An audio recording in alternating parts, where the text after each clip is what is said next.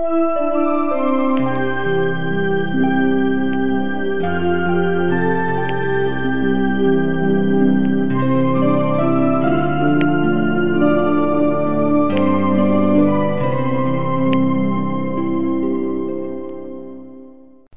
mademoiselle, monsieur, chers amis, soyez les bienvenus sur Radio Kardec. À l'entame de cette première émission de janvier 2014, il est important pour nous que nous vous rappelions que les esprits supérieurs ayant leur mission, il est bon avant toute chose de suivre leurs conseils et de progresser en spiritisme dans cet ordre d'idées. Rechercher le perfectionnement moral, s'appliquer à la prière et adorer Dieu en esprit et en vérité. Il est également nécessaire de rappeler ce que sont les piliers de notre chère et noble philosophie, la foi, l'espérance, charité et la fraternité. Car le but essentiel du spiritisme n'est rien d'autre que l'amélioration des hommes. Les livres fondamentaux du spiritisme par Alain Kardec comprennent les enseignements et les conseils qui sont les voies du ciel. Dès lors, nous vous invitons à poursuivre la lecture des œuvres posthumes. Cette 172e émission se terminera par les séquences habituelles, à savoir l'agenda des activités spirites francophones, avis de nos divers partenaires. Pour rappel, il vous est possible de participer par des commentaires sur nos émissions ou pour nous proposer des sujets, vous pouvez nous laisser un message sur notre boîte vocale en formant depuis la Belgique le 04 227 60 76 ou le 032 4 227 60 76 au départ de la France et le 0352 4 227 60 76 au départ du Grand-Duché de Luxembourg, mais aussi par mail direct envers la rédaction, à l'adresse courriel radiokardec.hotmail.be ou pour vos questions via l'adresse de contact sur notre site internet. En attendant, nous vous souhaitons une très bonne écoute ainsi qu'une très bonne année 2014. Théorie de la beauté. La beauté est-elle une chose de convention et relative à chaque type? Ce qui constitue la beauté chez certains peuples n'est-il pas pour d'autres une affreuse laideur? Les nègres se trouvent plus beaux que les blancs et vice-versa. Dans ce conflit des goûts, y a-t-il une beauté absolue et en quoi consiste-t-elle? Sommes-nous réellement plus beaux que les Hottentots et les Cafres? Et pourquoi? Cette question qui au premier abord semble étrangère à l'objet de nos études s'y rattache pourtant d'une manière directe et touche à l'avenir même de l'humanité. Elle nous a été suggérée ainsi que sa solution par le passage suivant d'un livre très intéressant et très instructif intitulé Les révolutions inévitables dans le globe et dans l'humanité par Charles Richard. L'auteur s'attache à combattre l'opinion de la dégénérescence physique de l'homme depuis les temps primitifs. Il réfute victorieusement la croyance à l'existence d'une race primitive de géants et s'attache à prouver qu'au point de vue de la force physique et de la taille, les hommes d'aujourd'hui valent les anciens, si même ils ne les surpassent pas. Passant à la beauté des formes, il s'exprime ainsi, page 41 et suivante. En ce que touche à la beauté du visage, à la grâce de la physionomie, à cet ensemble qui constitue l'esthétique du corps, l'amélioration est encore plus facilement constatée. Il suffit pour cela de jeter un regard sur les types que les médailles et les statues antiques nous ont transmis intacts à travers les siècles l'iconographie de Visconti et le musée du comte de Clarol sont, entre plusieurs autres, deux sources où il est facile de puiser les éléments variés de cette étude intéressante. Ce qui frappe tout d'abord dans cet ensemble de figures, c'est la rudesse des traits, l'animalité de l'expression, la cruauté du regard. On sent avec un frisson involontaire qu'on a affaire là à des gens qui vous couperaient sans pitié un morceau pour vous donner à manger à leur murène, ainsi que le faisait Polion, riche gourmet de Rome et familier d'Auguste. Le premier Brutus, Lucien Junius, celui qui fit trancher la tête à ses deux fils et assista de sang-froid à leur supplice, ressemble à une bête de proie. Son profil sinistre emprunte à l'aigle et au hibou ce que ces deux carnassiers de l'air ont de plus farouche. On ne peut douter en le voyant qu'il n'ait mérité le honteux honneur que l'histoire lui confère. S'il a tué ses deux fils, il eût certainement égorgé sa mère pour le même motif. Le second Brutus, Marius, qui poignarda César, son père adoptif, précisément à l'heure où celui-ci comptait le plus sur sa reconnaissance et son amour, rappelle dans ses traits un niais fanatique. Il n'a même pas cette beauté sinistre que l'artiste découvre souvent dans cette énergie outrée qui pousse au crime. Cicéron, le brillant orateur, l'écrivain spirituel et profond, qui a laissé un si grand souvenir de son passage dans ce monde, a une figure écrasée et commune qui devait le rendre beaucoup moins agréable à voir qu'à écouter. Jules César le Grand, l'incomparable vainqueur, le héros des massacres, qui a fait son entrée dans le royaume des ombres avec un cortège de deux millions d'âmes qu'il avait expédié de son vivant, est tout aussi laid que son prédécesseur, mais dans un autre genre. Sa figure maigre et osseuse, montée sur un long cou orné mal à propos d'une pommette saillante, le fait plutôt ressembler à un grand Gilles forain qu'un grand guerrier. Galba, Vespasien, Nerva, Caracalla, Alexandre Sévère, Balbin ne sont pas seulement laids, mais hideux. C'est à peine si dans ce musée des anciens types de notre espèce, l'œil peut rencontrer çà et là quelques figures à saluer d'un regard sympathique celle de Scipion l'Africain, de Pompée, de Commode, d'Héliogabale, d'Antinius, le mignon d'Adrien, sont de ce petit nombre. Sans être belles dans le sens moderne du mot, ces figures sont néanmoins régulières, d'un aspect agréable. Les femmes ne sont guère mieux traitées que les hommes et donne lieu aux mêmes remarques. Lévi, fille d'Auguste, a le profil pointu d'une fouine. Agrippine fait peur à voir, et Messaline, comme pour dérouter Cabanis et Lavater, ressemble à une grosse servante, plus amoureuse de bonne soupe que d'autre chose. Les Grecs, il faut le dire, sont généralement moins mal que les Romains. Les figures de Thermistocle et de Mitialde, entre autres, peuvent être comparées aux plus beaux types modernes.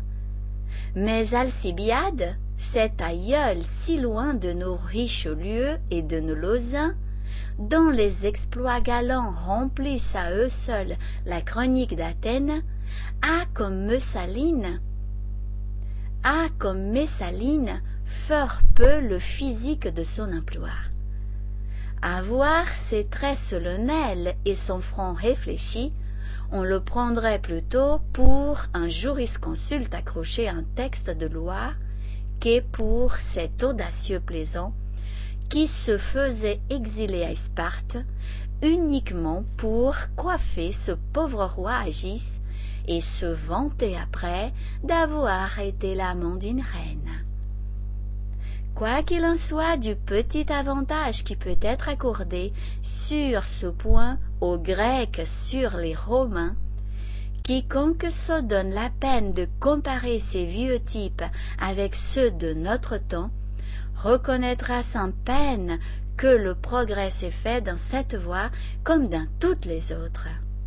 Seulement, il sera bon de ne pas oublier dans cette comparaison qu'il s'agit ici de classes privilégiées toujours plus belles que les autres, et que par suite les types modernes à opposer aux anciens devront être choisis dans les salons et non dans les bouges.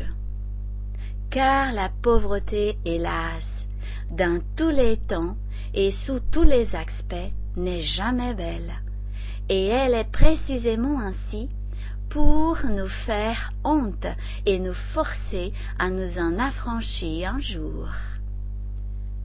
Je ne veux donc pas dire, tant s'en faut, que la laideur est entièrement disparue de nos fronts, et que l'empreinte divine se retrouve enfin sous tous les masques qui voilent une âme. Son angle facial ne dépassait guère soixante-dix degrés. Ses mâchoires, d'un volume considérable, étaient armées de dents longues et saillantes. Le front était fuyant, les temporaux aplatis, le nez écrasé, les narines larges. En un mot, ce père vénérable devait ressembler beaucoup mieux à un orang-outan qu'à ses fils lointains d'aujourd'hui. C'est au point que si l'on avait trouvé près de lui les haches de silex qu'il avait fabriquées, et dans quelques cas les animaux qui portaient encore les traces des blessures produites par ces armes informes, on aurait pu douter du rôle important qu'il jouait dans notre filiation terrestre. Non seulement il savait fabriquer des haches en silex, mais encore des massures et des pointes de javelot de même matière. La galerie antédiluvienne avait même jusqu'à confectionner des bracelets et des colliers avec de petites pierres arrondies qui ornaient dans ces tons reculés le bras et le cou du sexe enchanteur devenu beaucoup plus exigeant depuis ainsi que chacun peut s'en convaincre. Je ne sais ce qu'en penseront les élégants de nos jours, dont les épaules étincellent de diamants. Quant à moi, je l'avoue, je ne pus me défendre d'une émotion profonde en songeant à ce premier effort tenté par l'homme à peine dégagé de la brute pour plaire à sa campagne, pauvre et nu comme lui, au sein d'une nature inhospitalière sur laquelle sa race doit régner un jour. Ô nos lointains aïeux, si vous aimiez déjà, sous vos faces rudimentaires, comment pourrions-nous douter de votre paternité en ce signe divin de notre espèce? Il est donc manifeste que ces informes humains sont nos pères, puisqu'ils nous ont laissé des traces de leur intelligence et de leur amour, attributs essentiels qui nous séparent de la bête. Nous pouvons donc, en les examinant attentivement, débarrasser des alluvions qui les couvrent mesurer comme avec un compas le progrès physique accompli par notre espèce depuis son apparition sur la Terre. Or, ce progrès qui à tout à l'heure pouvait être contesté par l'esprit de système et les préjugés d'éducation, acquiert ici une telle évidence qu'il n'y a plus qu'à le reconnaître et à le proclamer. Quelques milliers d'années pouvaient laisser des doutes. Quelques centaines de siècles les dissipent irrévocablement. Combien nous sommes jeunes et récents en toutes choses.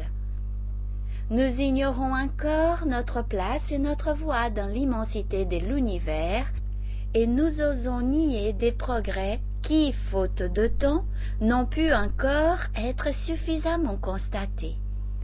Enfants que nous sommes, ayons donc un peu de patience, et les siècles, en nous approchant du but, nous révéleront des splendeurs qui échappent dans l'éloignement à nos yeux à peine entr'ouverts. Mais dès aujourd'hui, proclamons hautement, puisque la science nous le permet déjà, le fait capital et consolateur du progrès, lent mais sûr, de notre type physique vers cet idéal entrevu par les grands artistes à travers les inspirations que le ciel leur envoie pour nous révéler ses secrets. L'idéal n'est pas un produit trompeur de l'imagination, un songe fugitif destiné à donner de temps à autre le change à nos misères. C'est un but assigné par Dieu à nos perfectionnements, but infini, parce que l'infini seul, dans tous les cas, peut satisfaire notre esprit et lui offrir une carrière digne de lui. De ces observations judicieuses, il résulte que la forme des corps s'est modifiée dans un sens déterminé et suivant une loi. À mesure que l'être moral s'est développé, que la forme extérieure est en rapport constant avec l'instinct et les appétits de l'être moral que plus ces instincts se rapprochent de l'animalité, plus la forme s'en rapproche également. Enfin, qu'à mesure que les instincts matériels s'épurent et font place aux sentiments moraux, l'enveloppe extérieure, qui n'est plus destinée à la satisfaction des besoins grossiers, revêt des formes de moins en moins lourdes, plus délicates, en harmonie avec l'élévation et la délicatesse des pensées. La perfection de la forme est ainsi la conséquence de la perfection de l'esprit. D'où l'on peut conclure que l'idéal de la forme doit être celle que revêtent les esprits à l'état de pureté, celle que revêtent les poètes et les véritables artistes parce qu'ils pénètrent par la pensée dans les mondes supérieurs. On a dit depuis longtemps que la figure est le miroir de l'âme. Cette vérité, devenue axiomatique, explique ce fait vulgaire que certaines laideurs disparaissent sous le reflet des qualités morales de l'esprit et que bien souvent on préfère une personne laide, douée d'éminentes qualités, à celle qui n'a que la beauté plastique. C'est que cette laideur ne consiste que dans des irrégularités des formes, mais n'exclut pas la finesse des traits nécessaires à l'expression des sentiments délicats. De ce qui procède, on peut conclure que la beauté réelle consiste dans la forme qui s'éloigne le plus de l'animalité et réfléchit le mieux la supériorité intellectuelle et morale de l'esprit qui est l'être principal le moral influence sur le physique, qu'il approprie à ses besoins physiques et moraux, il s'ensuit. Premièrement, que le type de la beauté consiste dans la forme la plus propre à l'expression des plus hautes qualités morales et intellectuelles. Deuxièmement, qu'à mesure que l'homme s'élèvera moralement, son enveloppe se rapprochera de l'idéal de la beauté qui est la beauté angélique. Le nègre peut être beau pour le nègre, comme un chat est beau pour un chat, mais il n'est pas beau dans le sens absolu, parce que ses traits gros, ses lèvres épaisses, accusent la matérialité des instincts ils peuvent bien exprimer les passions violentes, mais ne saurait se prêter aux nuances délicates du sentiment et aux modulations d'un esprit délié. Voilà pourquoi nous pouvons sans fatuité, je crois, nous dire plus beaux que les nègres et les hottentots. Mais peut-être bien aussi serons-nous pour les générations futures améliorer ce que les hottentots sont par rapport à nous. Et qui sait si lorsqu'elles retrouveront nos fossiles, elles ne les prendront pas pour ceux de quelque variété d'animaux. Cet article, ayant été lu à la Société de Paris, fut l'objet d'un assez grand nombre de communications présentant toutes les mêmes conclusions. Nous ne rapportons que les deux suivantes comme étant les plus développées. Paris, 4 février 1869. Médium Madame Mallet. Vous l'avez bien pensé, la source première de toute bonté et de toute intelligence est aussi la source de toute beauté. L'amour engendre la perfection de toutes choses, et il est lui-même la perfection. L'esprit est appelé à acquérir cette perfection, cette essence et sa destinée.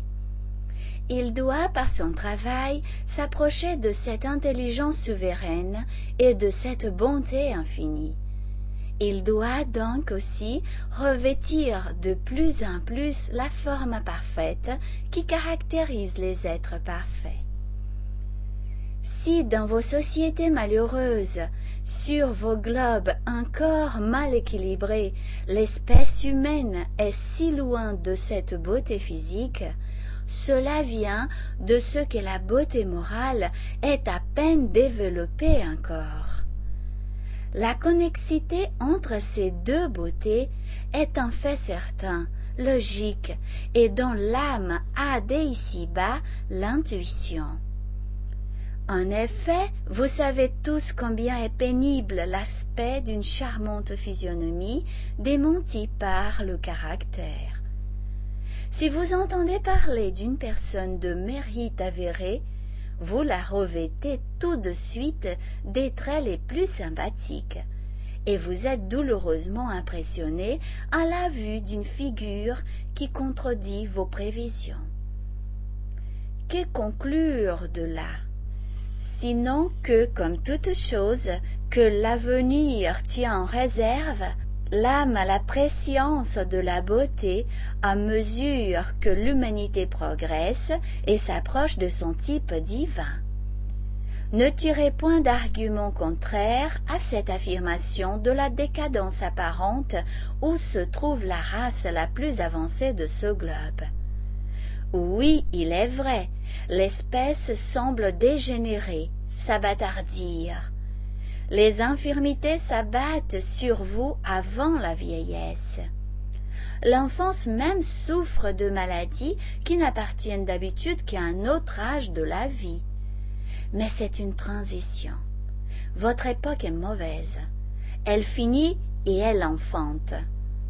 Elle finit une période douloureuse et enfante une époque de régénération physique, d'avancement moral, de progrès intellectuel. La race nouvelle dont je parlais déjà aura plus de facultés, plus de corps de service de l'esprit. Elle sera plus grande, plus forte, plus belle. Dès le commencement, elle se mettra en harmonie avec les richesses de la création que votre race insouciante et fatiguée dédaigne ou ignore. Vous aurez fait de grandes choses pour elle. Elle en profitera et marchera dans la voie des découvertes et des perfectionnements avec une ardeur fiévreuse dont vous ne connaissez pas la puissance. Plus avancés aussi en bonté, vos descendants feront ce que vous n'aurez pas su faire de cette terre malheureuse. Un monde heureux où le pauvre ne sera ni repoussé ni méprisé, mais secouru par des institutions larges et libérales. Déjà l'aurore de ces pensées arrive. la lueur nous en parvient par moments. Amis, voici le jour enfin où la lumière luira sur la terre obscure et misérable, où la race sera bonne et belle suivant le degré d'avancement qu'elle aura conquis, où le signe mis au front de l'homme ne sera plus celui de la réprobation, mais un signe de joie et d'espérance. Alors la foule des esprits avancés viendra prendre rang parmi les colons de cette terre. Ils seront en majorité et tout cédera devant eux. Le renouvellement se fera et la face du globe sera changée, car cette race sera grande et puissante, et le moment où elle viendra marquera le commencement des temps heureux. Pamphile. Paris, 4 février 1869. La beauté, au point de vue purement humain, est une question bien discutable et bien discutée. Pour un bien jugé, il faut l'étudier un amateur désintéressé. Celui qui est sous le charme ne saurait avoir voix au chapitre. Le goût de chacun entre aussi en ligne de compte dans les appréciations qui sont faites. Il n'est de beau, de réellement beau, que ce qu'il est toujours Il n'est de beau, de réellement beau, que ce qu'il est toujours et pour tous. Et cette beauté éternelle, infinie, c'est la manifestation divine sous ses aspects incessamment variés. C'est Dieu dans ses œuvres, dans ses lois. Voilà la seule beauté absolue.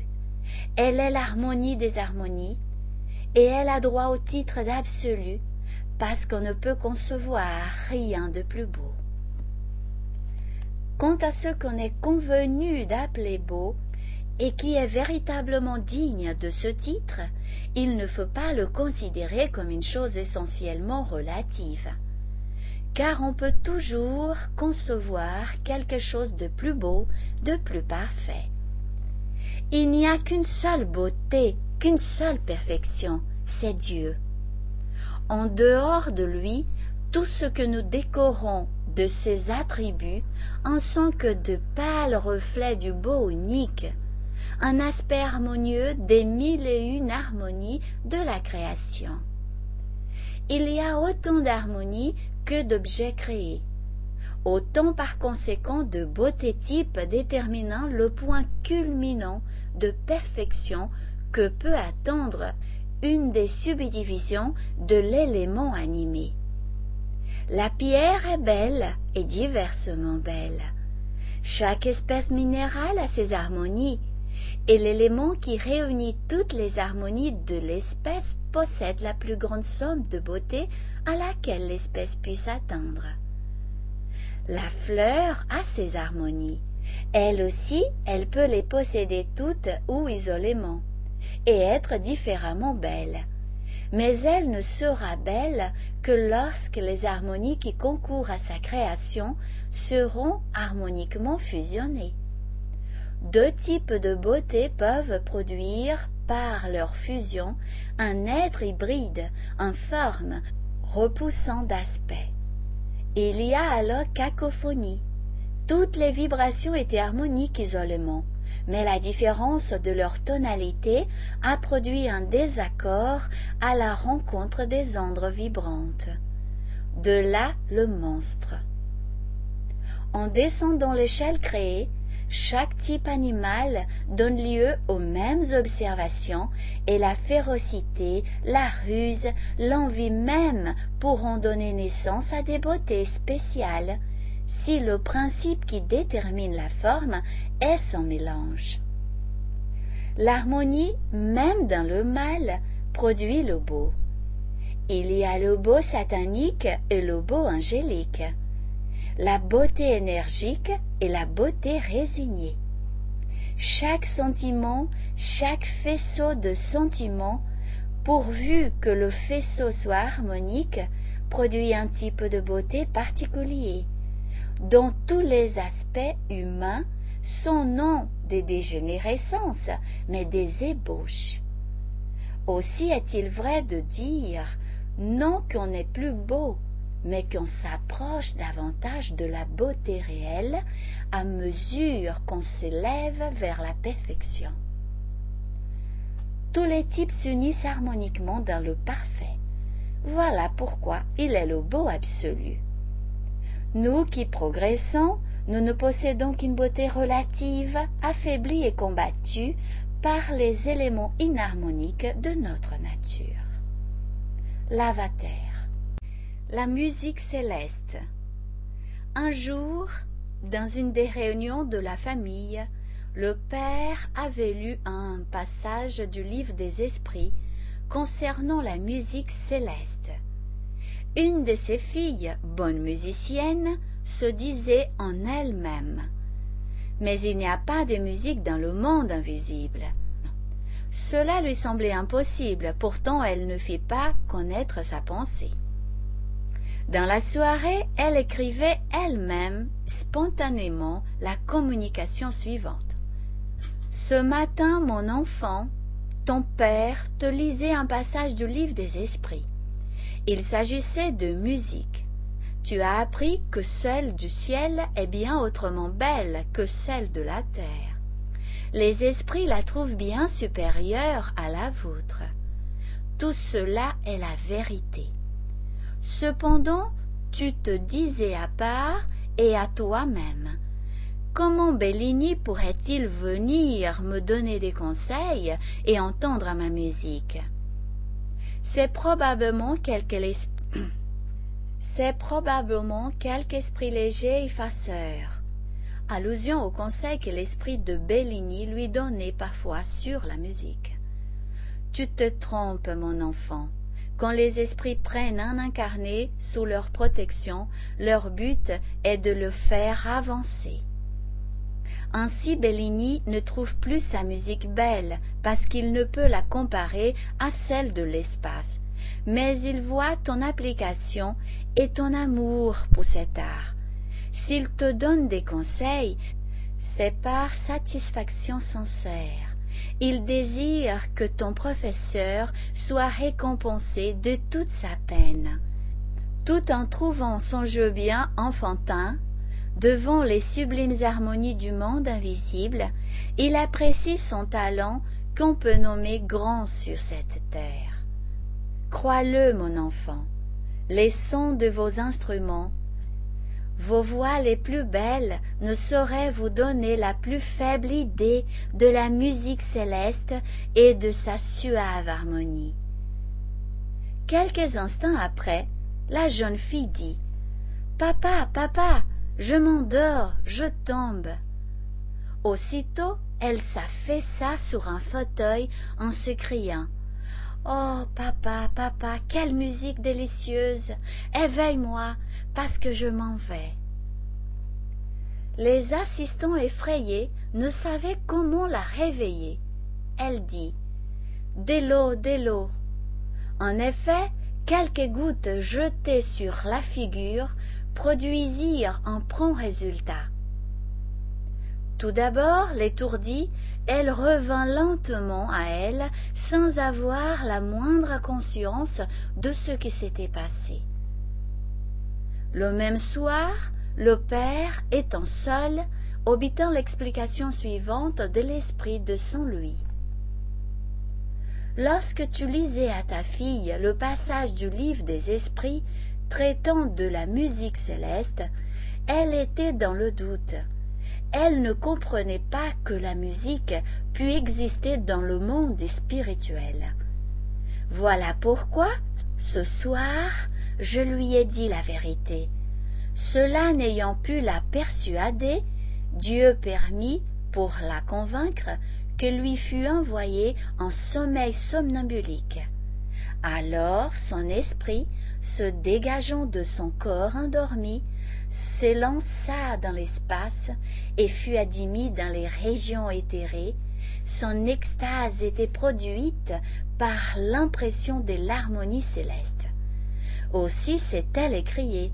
Quelle musique, quelle musique Mais se sentant de plus en plus emportée dans les régions élevées du monde spirituel, elle a demandé à être éveillée en t'indiquant le moyen, c'est-à-dire de l'eau.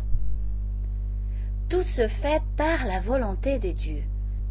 L'esprit de ta fille ne doutera plus. Quoiqu'elle n'ait pas, étant réveillée, conservé la mémoire nette de ce qui s'est passé, son esprit sait à quoi s'en tenir. Remerciez Dieu des faveurs dont il comble cet enfant. Remerciez-le de daigner de plus en plus vous faire connaître sa toute-puissance et sa bonté. Que ces bénédictions se répandent sur vous et sur ce médium heureux entre mille. Remarque, on demandera peut-être quelle conviction peut résulter pour cette jeune fille de ce qu'elle a entendu, puisqu'elle ne s'en souvient pas. Si à l'état de veille les détails se sont effacés de sa mémoire, l'esprit se souvient. Il lui en reste une intuition qui modifie ses pensées. Au lieu de faire de l'opposition, elle acceptera sans difficulté les explications qui lui seront données parce qu'elle les comprendra et qu'intuitivement elle les trouvera d'accord avec son sentiment intime. Ce qui s'est passé ici par un fait isolé dans l'espace de quelques minutes pendant la courte excursion que l'esprit de la jeune fille a faite dans le monde spirituel est analogue à ce qui a lieu d'une existence à l'autre lorsque l'esprit qui s'incarne possède des lumières sur un sujet quelconque. Il s'approprie sans peine toutes les idées qui se rapportent à ce sujet bien qu'il ne se souvienne pas, comme l'homme, de la manière dont il les a acquises. Les idées, au contraire, pour lesquelles il n'est pas mûr, entrent avec difficulté dans son cerveau. Ainsi s'explique la facilité avec laquelle certaines personnes s'assimilent les idées spirites. Ces idées ne font que réveiller en elles celles qu'elles possèdent déjà. Elles sont spirites en naissant comme d'autres sont poètes, musiciens ou mathématiciens. Elles comprennent du premier mot et n'ont pas besoin de faits matériels pour se convaincre. C'est incontestablement un signe d'avancement moral et du commencement spirituel. Dans la communication ci-dessus, il est dit Remerciez Dieu des faveurs dont il comble cet enfant. Que ses bénédictions se répandent sur ce médium heureux entre mille. Ces paroles sembleraient indiquer une faveur, une préférence, un privilège, tandis que le spiritisme nous enseigne que Dieu, étant souverainement juste, aucune de ses créatures n'est privilégiée et qu'il ne facilite pas plus la route aux uns qu'aux autres. Sans aucun doute, la même voie est ouverte à tout le monde, mais tous ne la parcourent pas avec la même rapidité et avec le même fruit. Tous ne profiteront pas également des instructions qu'ils reçoivent. L'esprit de cet enfant, quoique jeune comme incarné, a déjà sans doute beaucoup vécu, et il a certainement progressé. Les bons esprits, le trouvant alors docile à leur enseignement, se plaisent à l'instruire comme le fait le professeur pour l'élève en qui il trouve d'heureuses dispositions. C'est à ce titre qu'il est heureux médium entre beaucoup d'autres qui, pour leur avancement moral, ne retirent aucun fruit de leur médiumnité. Il n'y a donc dans ce cas ni faveur ni privilège, mais bien une récompense. Si l'esprit cessait d'en être digne, bientôt il serait délaissé par ses bons guides pour voir accourir autour de lui une foule de mauvais esprits. Fin du chapitre. La musique spirite. Récemment, au siège de la Société Spirit de Paris, le président m'a fait honneur de me demander mon opinion sur l'état actuel de la musique et sur les modifications que pourrait y apporter l'influence des croyances spirites. Si je ne me suis pas rendu tout de suite à ce bienveillant et sympathique appel, croyez bien, monsieur, qu'une cause majeure a seule motivé mon abstention. Les musiciens, hélas, sont des hommes comme les autres, plus hommes peut-être, et à ce titre, ils sont faillibles et peccables. Je n'ai pas été exempte de faiblesse, et si Dieu m'a fait la vie longue afin de me donner le temps de me repentir, l'enivrement du succès, la complaisance des amis, les flatteries des courtisans m'en ont souvent enlevé le moyen. Un maestro, c'est une puissance, en ce monde où le plaisir joue un si grand rôle. Celui dont l'art consiste à séduire l'oreille, à attendrir le cœur, voit bien des pièges se créer sous ses pas, et il y tombe, le malheureux. Il s'enivre de l'enivrement des autres. Les applaudissements lui bouchent les oreilles, et il va droit à l'abîme sans chercher un point d'appui pour résister à l'entraînement. Cependant, malgré mes erreurs, j'avais foi en Dieu. Je croyais à l'âme qui vibrait en moi, et dégagée de sa cage sonore, elle s'est vite reconnue au milieu des harmonies de la création et a confondu sa prière avec celle qui s'élève de la nature à l'infini de la création, à l'être incréé. Je suis heureux du sentiment qui a provoqué ma venue parmi les spirites, car c'est la sympathie qui l'a dictée et si la curiosité m'a tout d'abord attiré, c'est à ma reconnaissance que vous devrez mon appréciation de la question qui m'a été posée. J'étais là, prête à parler, croyant tout savoir, lorsque mon orgueil en tombant m'a dévoilé mon ignorance. Je restai muet, j'ai écouté. Je revins, je m'instruisis et lorsqu'aux paroles de vérité émises par vos instructeurs s'éjoignirent la réflexion et la méditation, je me dis Le grand maestro Rossini, le créateur de tant de chefs-d'œuvre selon les hommes, n'a fait, hélas, que égrener quelques-unes des perles les moins parfaites de l'écran musical créé par le maître des maestries.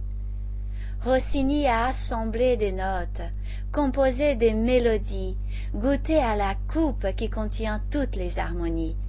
Il a dérobé quelques étincelles au feu sacré, mais ce feu sacré, ni lui ni d'autres ne l'ont créé. Nous n'en vantons pas, nous copions au grand livre de la nature, et la foule applaudit quand nous n'avons pas trop déformé la partition. Une dissertation sur la musique céleste. Qui pourrait s'en charger? Quel esprit surhumain pourrait faire vibrer la matière à l'unisson de cet art enchanteur?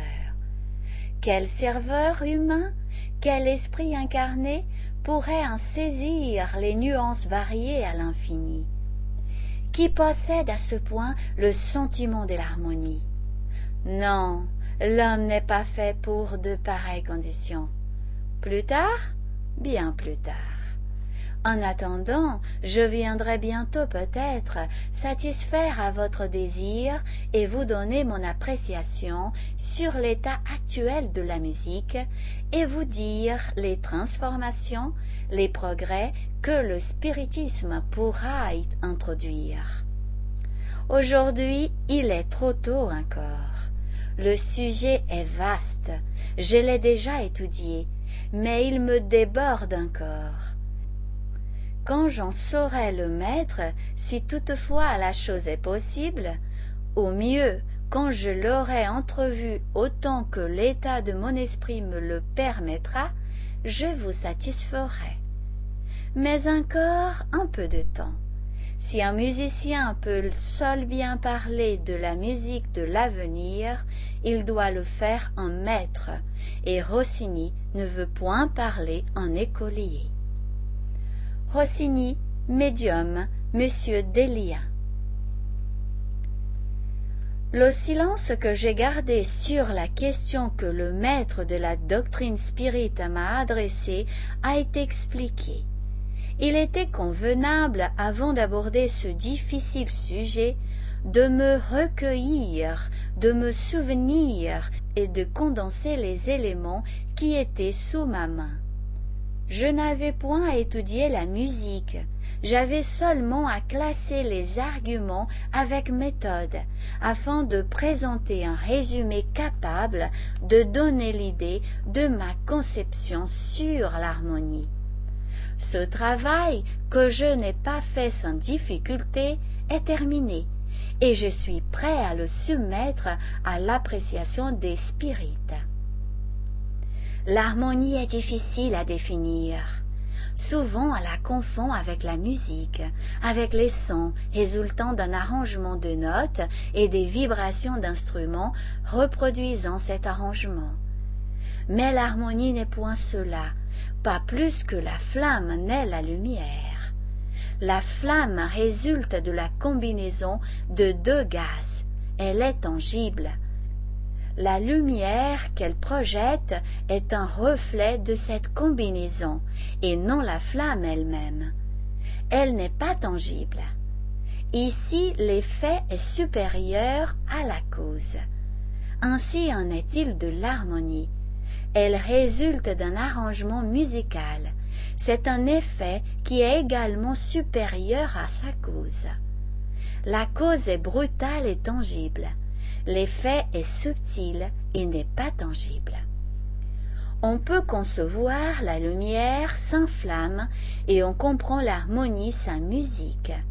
L'âme est apte à percevoir l'harmonie en dehors de tout concours d'instrumentation, comme elle est apte à voir la lumière en dehors de tout concours de combinaison matérielle. La lumière est un sens intime que possède l'âme. Plus ce sens est développé, mieux elle perçoit la lumière. L'harmonie est également un sens intime de l'âme.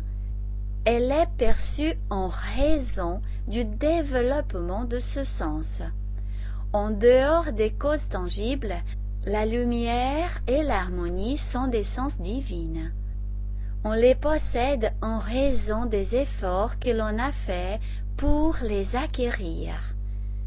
Si je compare la lumière et l'harmonie, c'est pour mieux me faire comprendre et aussi parce que ces deux sublimes jouissances de l'âme sont filles de Dieu et par conséquent sont sœurs. L'harmonie de l'espace est si complexe, elle a tant de degrés que je connais, et bien plus encore qui me sont cachés dans l'éther infini, que celui qui est placé à une certaine hauteur de perception est comme saisi d'étonnement en contemplant ces harmonies diverses qui constitueraient, si elles étaient assemblées, la plus insupportable cacophonie. Tandis qu'au contraire, Perçues séparément, elles constituent l'harmonie particulière à chaque degré. Ces harmonies sont élémentaires et grossières dans les degrés inférieurs. Elles portent à l'extase dans les degrés supérieurs. Telle harmonie qui blesse un esprit aux perceptions subtiles ravit un esprit aux perceptions grossières et quand il est donné à l'esprit inférieur de se délecter dans les délices des harmonies supérieures, l'extase le saisit et la prière entre lui. Le ravissement l'emporte dans les sphères élevées du monde moral. Il vit d'une vie supérieure à la sienne et voudrait continuer de vivre toujours ainsi. Mais quand l'harmonie cesse de le pénétrer, il se réveille ou, si l'on veut, il s'endort. Dans tous les cas, il revient à la réalité de sa situation et dans les regrets qu'il laisse échapper d'être descendu, s'exhale une prière à l'Éternel pour demander la force de remonter. C'est pour lui un grand sujet d'émulation.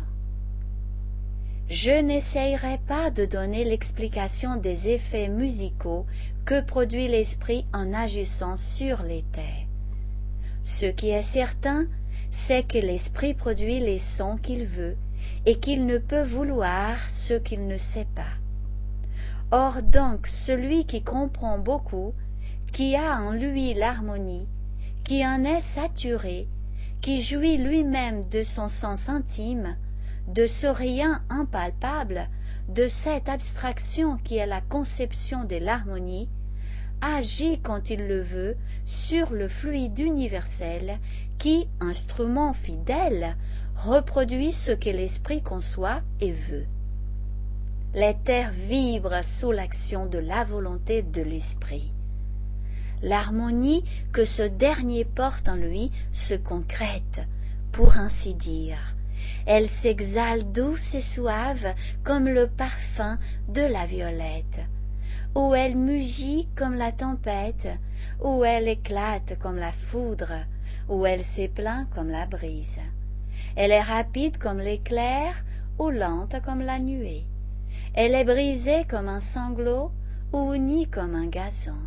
Elle est échevelée comme une cataracte ou calme comme un lac.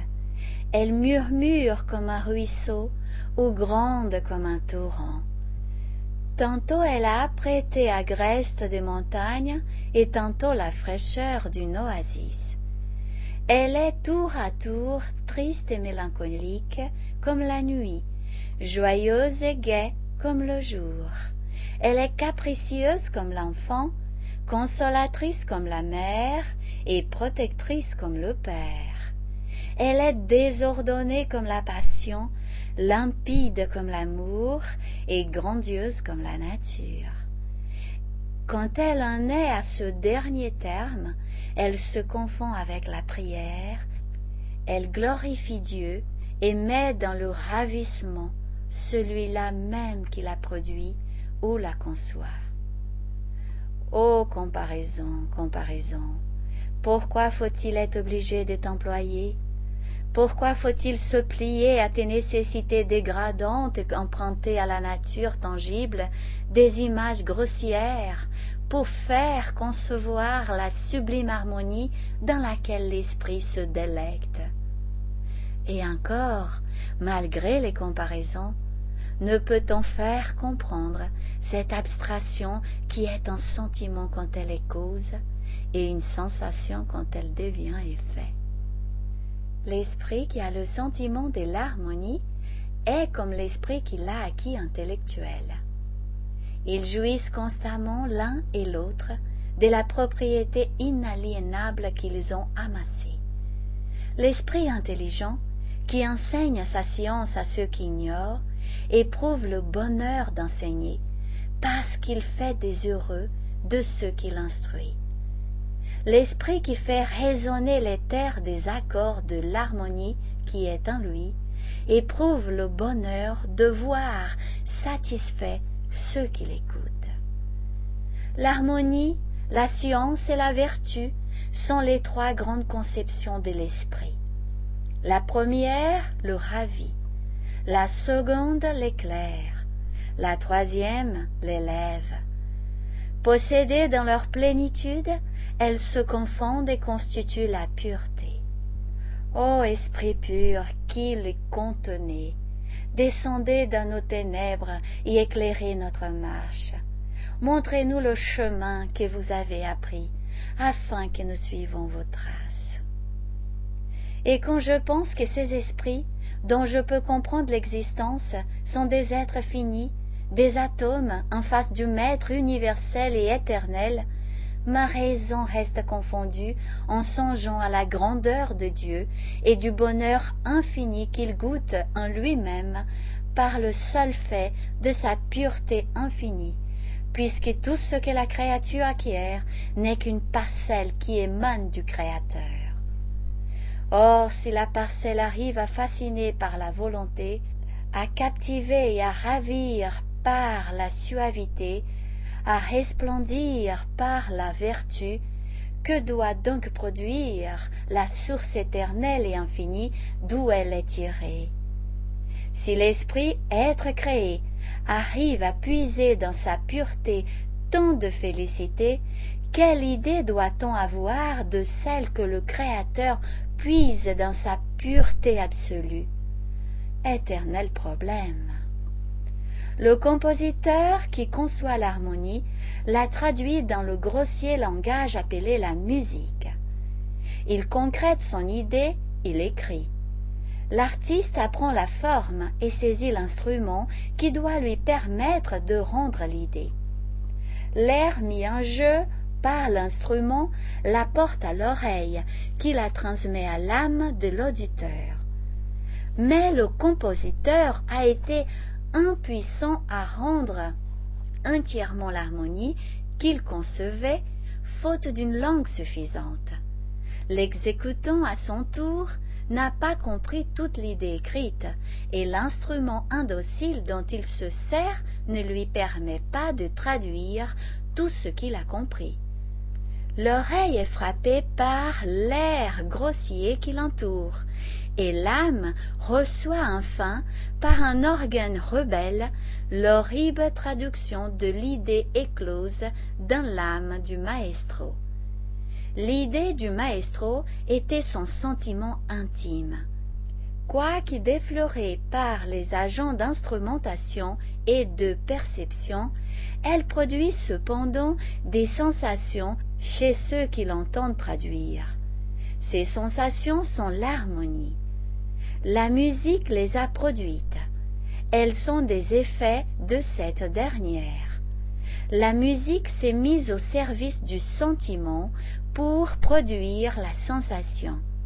Le sentiment chez le compositeur, c'est l'harmonie. La sensation chez l'auditeur, c'est aussi l'harmonie, avec cette différence qu'elle est conçue par un et reçue par l'autre. La musique est le médium de l'harmonie, elle la reçoit et elle la donne, comme le réflecteur est le médium de la lumière, comme tu es le médium des esprits. Elle la rend plus ou moins déflorée selon qu'elle est plus ou moins bien exécutée, comme le réflecteur renvoie plus ou moins bien la lumière, selon qu'il est plus ou moins brillant et poli comme le médium rend plus ou moins les pensées de l'esprit selon qu'il est plus ou moins flexible. Et maintenant que l'harmonie est bien comprise dans sa signification, qu'on sait qu'elle est conçue par l'âme et transmise à l'âme, on comprendra la différence qu'il y a entre l'harmonie de la terre et l'harmonie de l'espace. Chez vous, tout est grossier, l'instrument de traduction et l'instrument de perception. Chez nous, tout est subtil. Vous avez l'air, nous avons les terres. Vous avez l'organe qui obstrue et voile. Chez nous, la perception est directe et rien ne la voile. Chez vous, l'auteur est traduit. Chez nous, il parle sans intermédiaire et dans la langue qui exprime toutes les conceptions.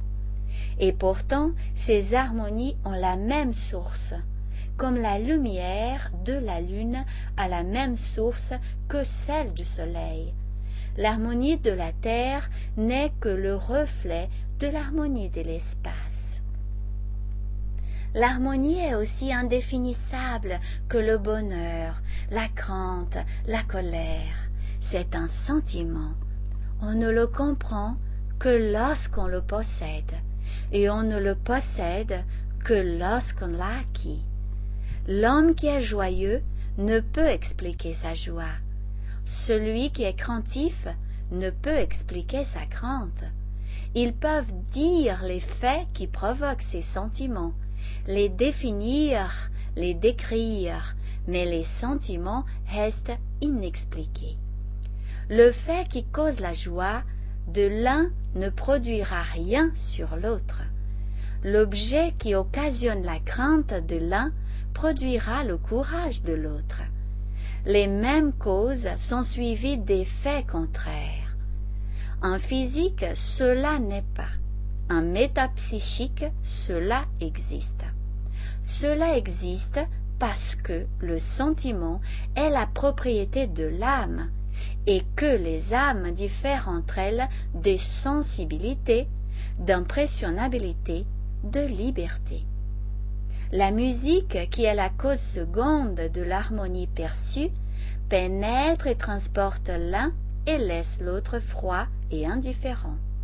C'est que le premier est en état de recevoir l'impression que produit l'harmonie, et que le second est dans un état contraire.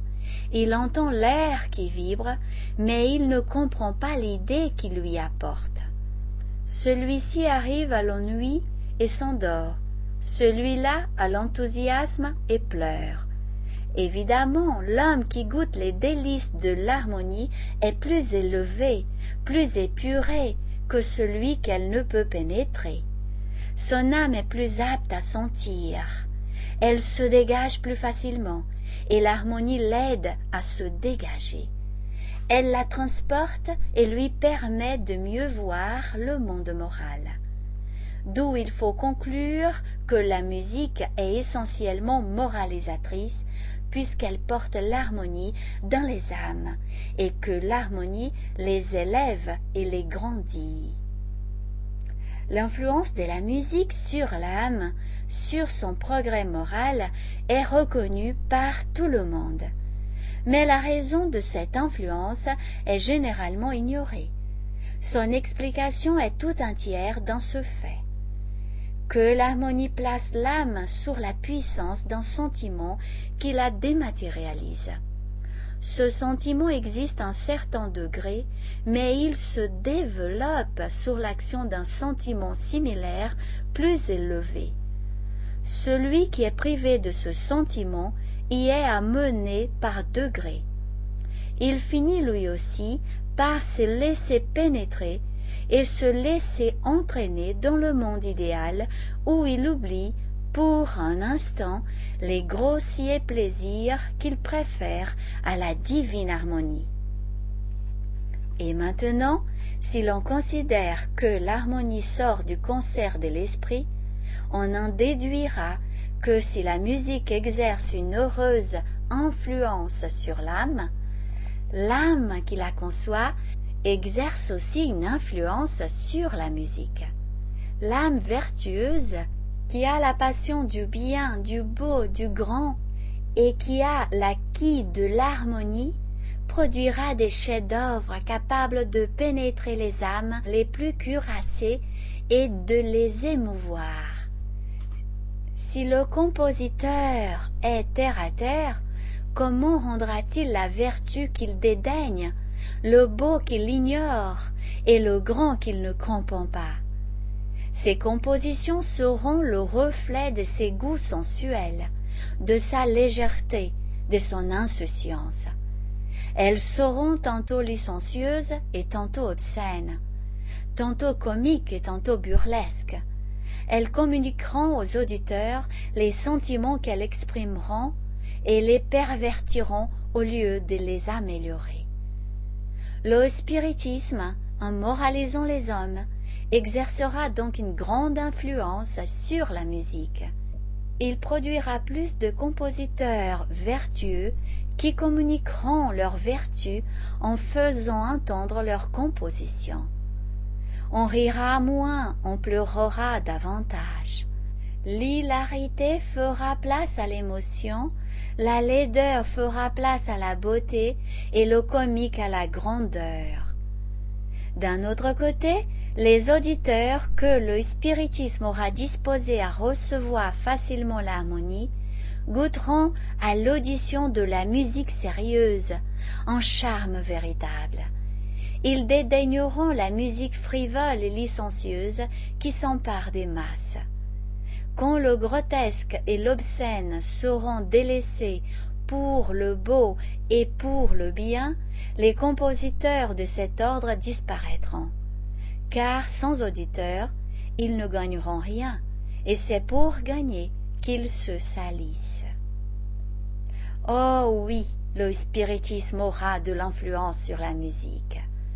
Comment en saurait-il autrement? Son avènement changera l'art en l'épurant. Sa source est divine, sa force le conduira partout où il y a des hommes pour aimer, pour s'élever et pour comprendre. Il deviendra l'idéal et l'objectif des artistes. Peintres, sculpteurs, compositeurs, poètes, lui demanderont leur inspiration et il leur en fournira, car il est riche, car il est inépuisable. L'esprit du maestro Rossini dans une nouvelle existence, reviendra continuer l'art qu'il considère comme le premier de tous.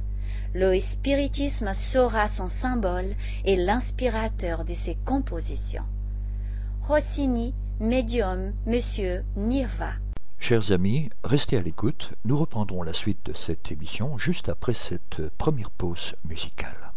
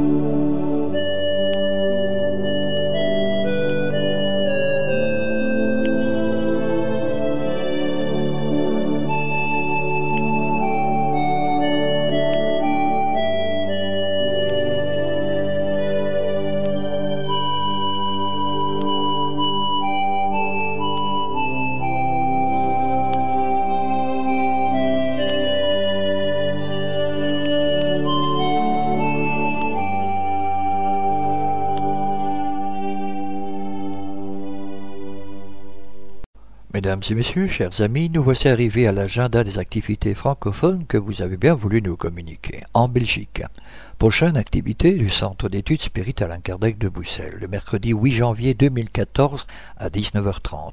Le groupe de discussion de parents vous parleront de l'insécurité, l'anxiété et révolte des enfants au foyer le jeudi 9 janvier 2014 à 20h, le groupe d'études des apprentis de l'Évangile vous parleront de l'histoire d'Israël et de l'occupation étrangère. Samedi 11 janvier 2014, groupe de discussion de parents, auto-estime, comment aider son enfant à s'aimer, et ceci à 15h45. Le groupe des jeunes, quant à lui, aura l'occasion de voir ou revoir le film Nos Solars, et ceci dès 15h45 le groupe des enfants pourront discuter sur le libre arbitre, action et réaction, à partir de 15h45. Ils auront également l'exposé débat spirit, rapprochement, obsession, perturbation, loi des affinités, choisir les bonnes compagnies, fuir les mauvaises, et ceci à 18h30. Une causerie aussi sera à l'actualité, on connaît l'arbre à son fruit. Mercredi 15 janvier 2014, groupe de discussion de parents, transition à 7 ans, intégration du monde matériel et social, et ceci à 19h30. Le jeudi 16 janvier 2014, le groupe d'études des apprentis de l'Évangile vous parleront de l'implantation du cahier des thèmes à 20h. Samedi 18 janvier 2014, le groupe de discussion de parents euh, vous parleront des amis imaginaires, et ceci dès 15h45. Le groupe des jeunes auront réflexion sur le film Nos Solars dès 15h45. Le groupe des enfants reparleront de l'obsession, la guérison par les passes à 15h45, exposé des bases spirites, Dieu créateur de tout, il n'y a pas que la terre qui est habitée, la bonté de Dieu, la prière comme moyen de percevoir la bonté de Dieu, explication sur l'amour fraternel à 18h30. Causerie, laisser aux morts le soin d'ensevelir leurs morts. Entrée libre et gratuite, celle-ci aura lieu au 134 rue Louis App, 1040 Bruxelles.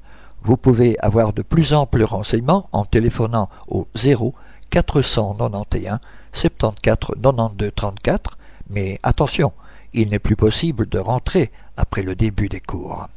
En France, la prochaine conférence du Centre spiritualiste Louis Serret de Cambrai aura lieu le dimanche 12 janvier 2014 à 15h précise dans la salle Maréchal de l'ancienne gare annexe située avenue Victor Hugo.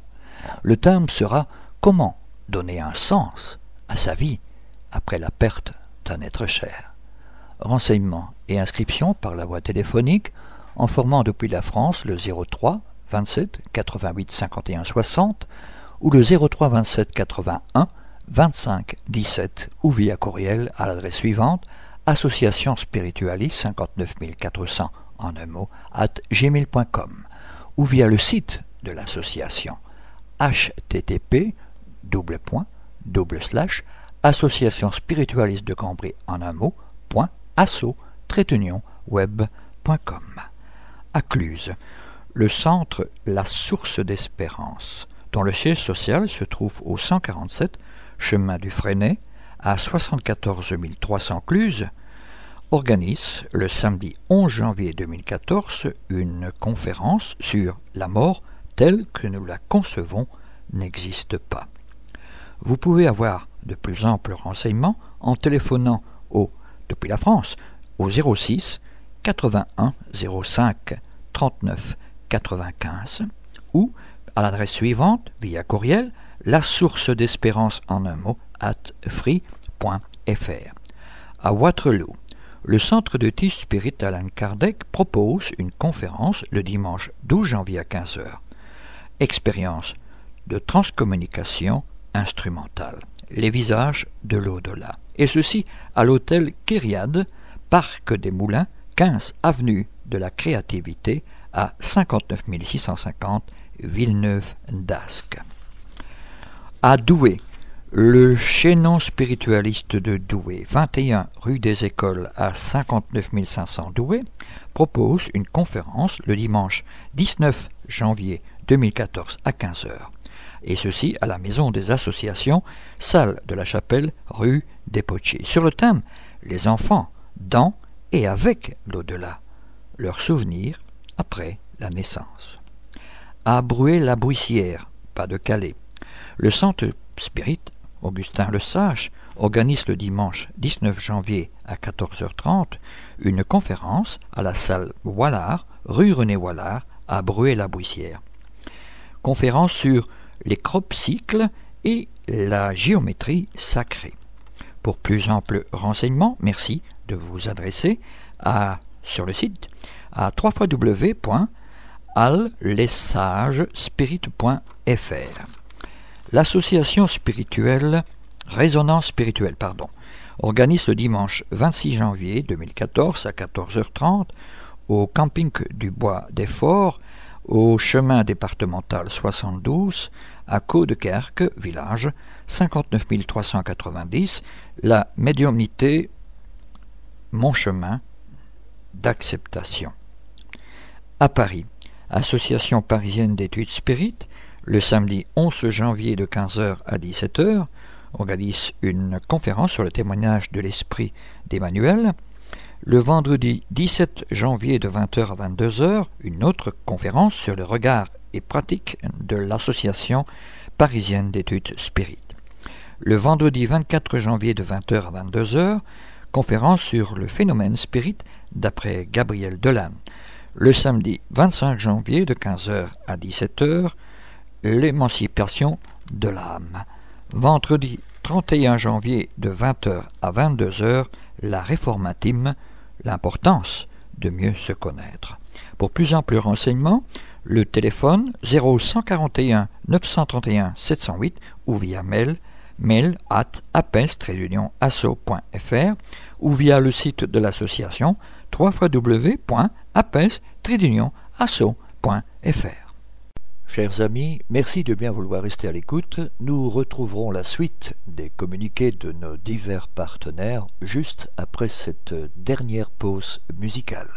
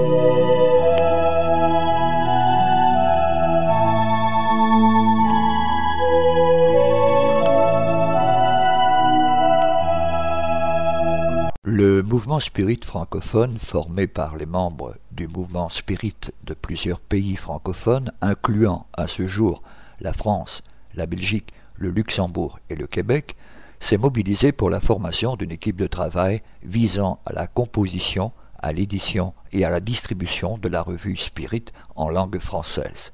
Le but de cette équipe est de diffuser plus largement la revue Spirit, de la rendre toujours plus attractive et intéressante, tant pour les spirites que pour les personnes s'intéressant au spiritisme selon l'orientation donnée par les esprits à son fondateur Alan Kardec. Vous pouvez vous abonner dès maintenant via l'adresse postale suivante, Monsieur Jean-Pierre Pipineau, 9 Chemin du Pinge, Le Passage, 47 520 France. La revue Spirit, un an, quatre numéros, 20 euros. Abonnement pour l'étranger, 29 euros par chèque à l'ordre du mouvement spirit francophone. Ou pour la commander par courriel à l'adresse suivante jpp Au sujet de livres, et en particulièrement en France, toute commande de livres spirit peut également être effectuée auprès de notre frère Jean-Pierre Pipineau via l'adresse courriel jppno sfr.fr. Au sujet de la revue Spirit, nous tenons à vous remercier de votre fidélité qui nous a permis de tenir ce beau défi désormais réussi.